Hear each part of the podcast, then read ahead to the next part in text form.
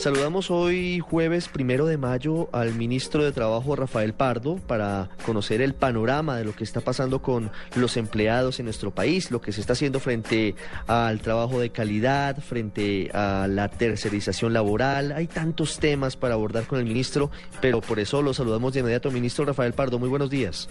Eh, Ricardo, muy buenos días. ¿Cómo está usted?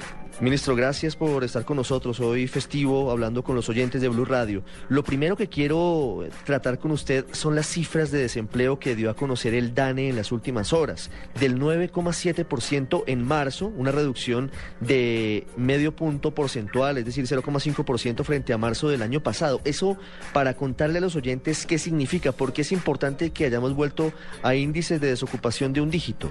Bueno, primero eh, aprovecho, Ricardo, para, para invitar a todos los trabajadores a que, a que hoy, primero de mayo, Día Internacional del Trabajo, salgan a, a demostrar sus, sus derechos y, a, y salir tranquilamente. Hay todas las garantías para, para salir, para marchar, para, para estar en las plazas, en todas las ciudades y, y es muy importante que los trabajadores eh, y trabajadoras salgan en este primero de mayo.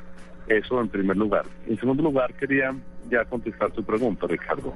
El índice de desempleo se viene reduciendo desde hace 43 meses. Eh, es decir, cada mes el desempleo ese mes comparado con el mismo mes del año anterior es menor. Colombia ha tenido una tasa de desempleo alta, digamos comparativamente con otros países eh, de América Latina comparables, pero viene en un proceso de reducción y este 9.7 en marzo, pues es eh, el mejor marzo en, en, muchos, muchos años. Pero lo importante es que, ¿qué indica esto? Indica que hay 387 mil colombianos que encontraron empleo en empleos generados.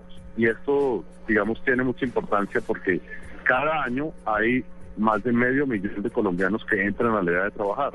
O sea, una economía tiene que producir no solamente los empleos para los que están desempleados, sino los empleos para los que están empezando a trabajar, en edad de trabajar. Y esto muestra que, digamos, la economía colombiana va bien, que hay confianza en la economía, pero que también las políticas activas de trabajo están funcionando. Por supuesto, hay mucho por hacer. Hay regiones en las cuales el desempleo no cede, como Chocó, particularmente Quito, como Cúcuta, pero eh, hay eh, reducciones muy importantes en, en muchas zonas del país y creo que es una buena cifra, pero naturalmente hay mucho por hacer. El tema del, del subempleo es uno de los que trasnocha al gobierno en eh, relación con la lucha en contra de la desocupación. Frente a lo que pasa en este mes y lo que vienen trabajando ustedes, ¿cómo va esa pelea abrazo partido que ustedes dan todos los días? Porque es una de las principales eh, luchas de ustedes. Sí, el tema fundamental además de la generación de empleos, y repito, el mes de marzo se generaron 387 mil nuevos empleos, es que los empleos sean eh, trabajo decente, trabajo como debe ser, que tenga seguridad social. Y en eso se ha avanzado también. En las cifras, digamos, agregadas de los cuatro años de gobierno, en, eh, en el gobierno se han creado, en este gobierno del 2010, más o menos 2.300.000 empleos pero lo importante es que un millón trescientos mil, un poco más, son empleos que tienen seguridad social. ¿Qué quiere decir eso? Que están afiliados a cajas de compensación, que están afiliados a pensiones, que están afiliados a riesgos laborales, que están afiliados a salud en el sistema contributivo. O sea, muestra que más de la mitad de los empleos generados son empleos formales. Eso es un cambio en la tendencia. En Colombia aproximadamente el 60% de los empleos eran empleos que no tenían seguridad social. Entonces, en ese camino pues se ha avanzado. Estamos trabajando con poblaciones específicas para darles formalización y seguridad social. Yo he estado, digamos, muy interesado en el tema de conductores de taxi, por ejemplo, Ricardo, que son 850 mil y solamente el 11% de ellos tiene seguridad social.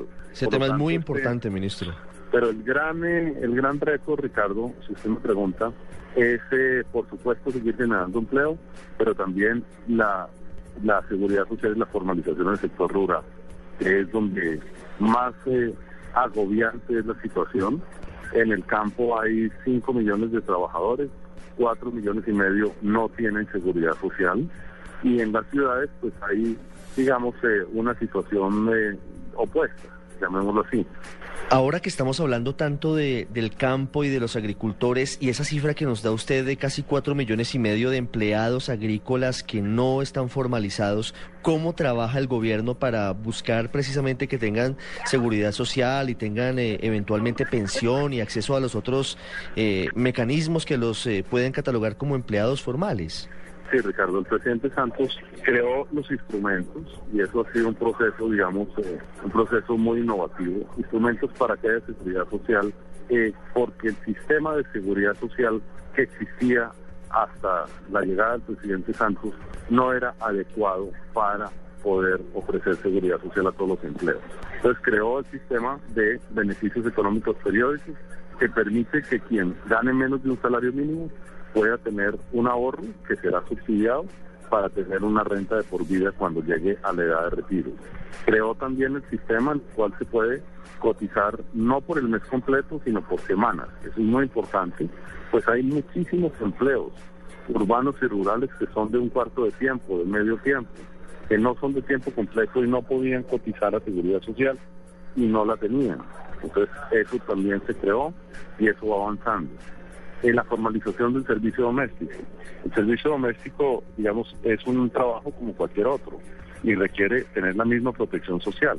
Entonces, eh, una de esas, eh, digamos, trabajador o trabajadora que sale hoy a demostrar, y es ideal que salgan muchísimos, pues sale a, decir que él quiere tener empleo formal y quiere tener sus derechos garantizados. Pero la pregunta es si la mujer que va eh, todos los lunes a su casa a hacer oficio tiene los derechos garantizados y eso tenemos que preguntárnoslo todos. Por eso el presidente Santos creó el sistema en el cual todas las empleadas domésticas tienen derecho a estar en cajas de compensación. Eso es un paquete que implica toda la seguridad social. O los taxistas que les estoy, que les estoy mencionando. Por lo que estamos es trabajando básicamente sector por sector, que es lo importante. ¿Cómo logran ustedes, ministro, que los conductores de taxi y que las empleadas de servicio doméstico tengan conciencia de, de, esos derechos que durante mucho tiempo han estado ausentes para ellos y que a veces les son extraños y que a veces les generan temores. ¿Cómo es ese trabajo de acercamiento con ellos? Eso es muy importante, la conciencia y sobre todo tener la, la, digamos, la información para poder hacer valer sus derechos. El Ministerio de Trabajo creó una, una línea gratuita a nivel nacional desde cualquier celular. Usted marca 120-120 y ahí puede preguntar por su condición y le dan asesoría gratuita, por supuesto. Y eso sirve, pues, si hay algún empleador o alguna ama de casa que no quiere, digamos, o, no entiende que tiene obligaciones de seguridad social con sus trabajadores o trabajadoras, pues el, el, número del Ministerio de Trabajo es un número de una inspección de trabajo, o sea, hay inspectores, y pueden culminar a las personas a que cumplan sus obligaciones. Lo que queremos no es sancionar a la gente, sino que entienda todo el mundo que si alguien eh, toma un taxi y se siente muy contento como un trabajador eh, formal, pues también tiene que entender que el taxista que, que lo conduce tiene que tener seguridad social. Quiero hacerle dos preguntas finales, ministro, agradeciendo estos minutos con Blue Radio hoy primero de mayo. Sobre el tema de, de las sanciones a Gecolsa y a otras empresas por tercerización laboral, ¿qué fue lo que pasó en ese caso? ¿Cuál fue la norma que se incumplió por parte de ellas y cuál es el mensaje para las demás empresas? Sí, la norma que se incumplió es la norma de la ley de generación de empleo, llamada ley de primer empleo, en la cual las actividades de una empresa no pueden ser tercerizadas si esto afecta los derechos de asociación o los derechos laborales o eh, los derechos salariales de los trabajadores. Y esto se había aplicado principalmente a empresas que contrataban cooperativas. Pero esta es la, la multa más alta que se ha puesto a dos empresas que no tienen que ver con cooperativas en los cuales se observó una presunta tercerización, digamos, no, no autorizada legalmente y por eso se pusieron esas multas tan altas. Por supuesto, las empresas tienen el debido proceso, pero el mensaje es muy claro. Es, eh, la tercerización no está prohibida, pero tiene que respetar los derechos de los trabajadores y tiene que, que conllevar, por supuesto, seguridad social y eh, todo lo que significan los derechos laborales. Ministro, ya para finalizar, ¿cuál es el reto más importante que eh, tiene usted de, cara a lo que queda de, de mandato del presidente Santos, aún sin conocer cuál será el futuro, quién será el próximo presidente, pero más allá de eso, además eh, para usted, para el próximo ministro, no sabemos si siga siendo usted ministro de Trabajo, hacia los empleados, ¿cuál es el reto más importante? El reto fundamental es defender los derechos de los trabajadores y proveer seguridad social, aumentar toda la cobertura de seguridad social. La generación de empleo es muy importante, pero la generación de empleo tiene que ir acompañada de un empleo que tenga toda la protección social. Señor ministro Rafael Pardo, muchas gracias. Muchas gracias, Ricardo.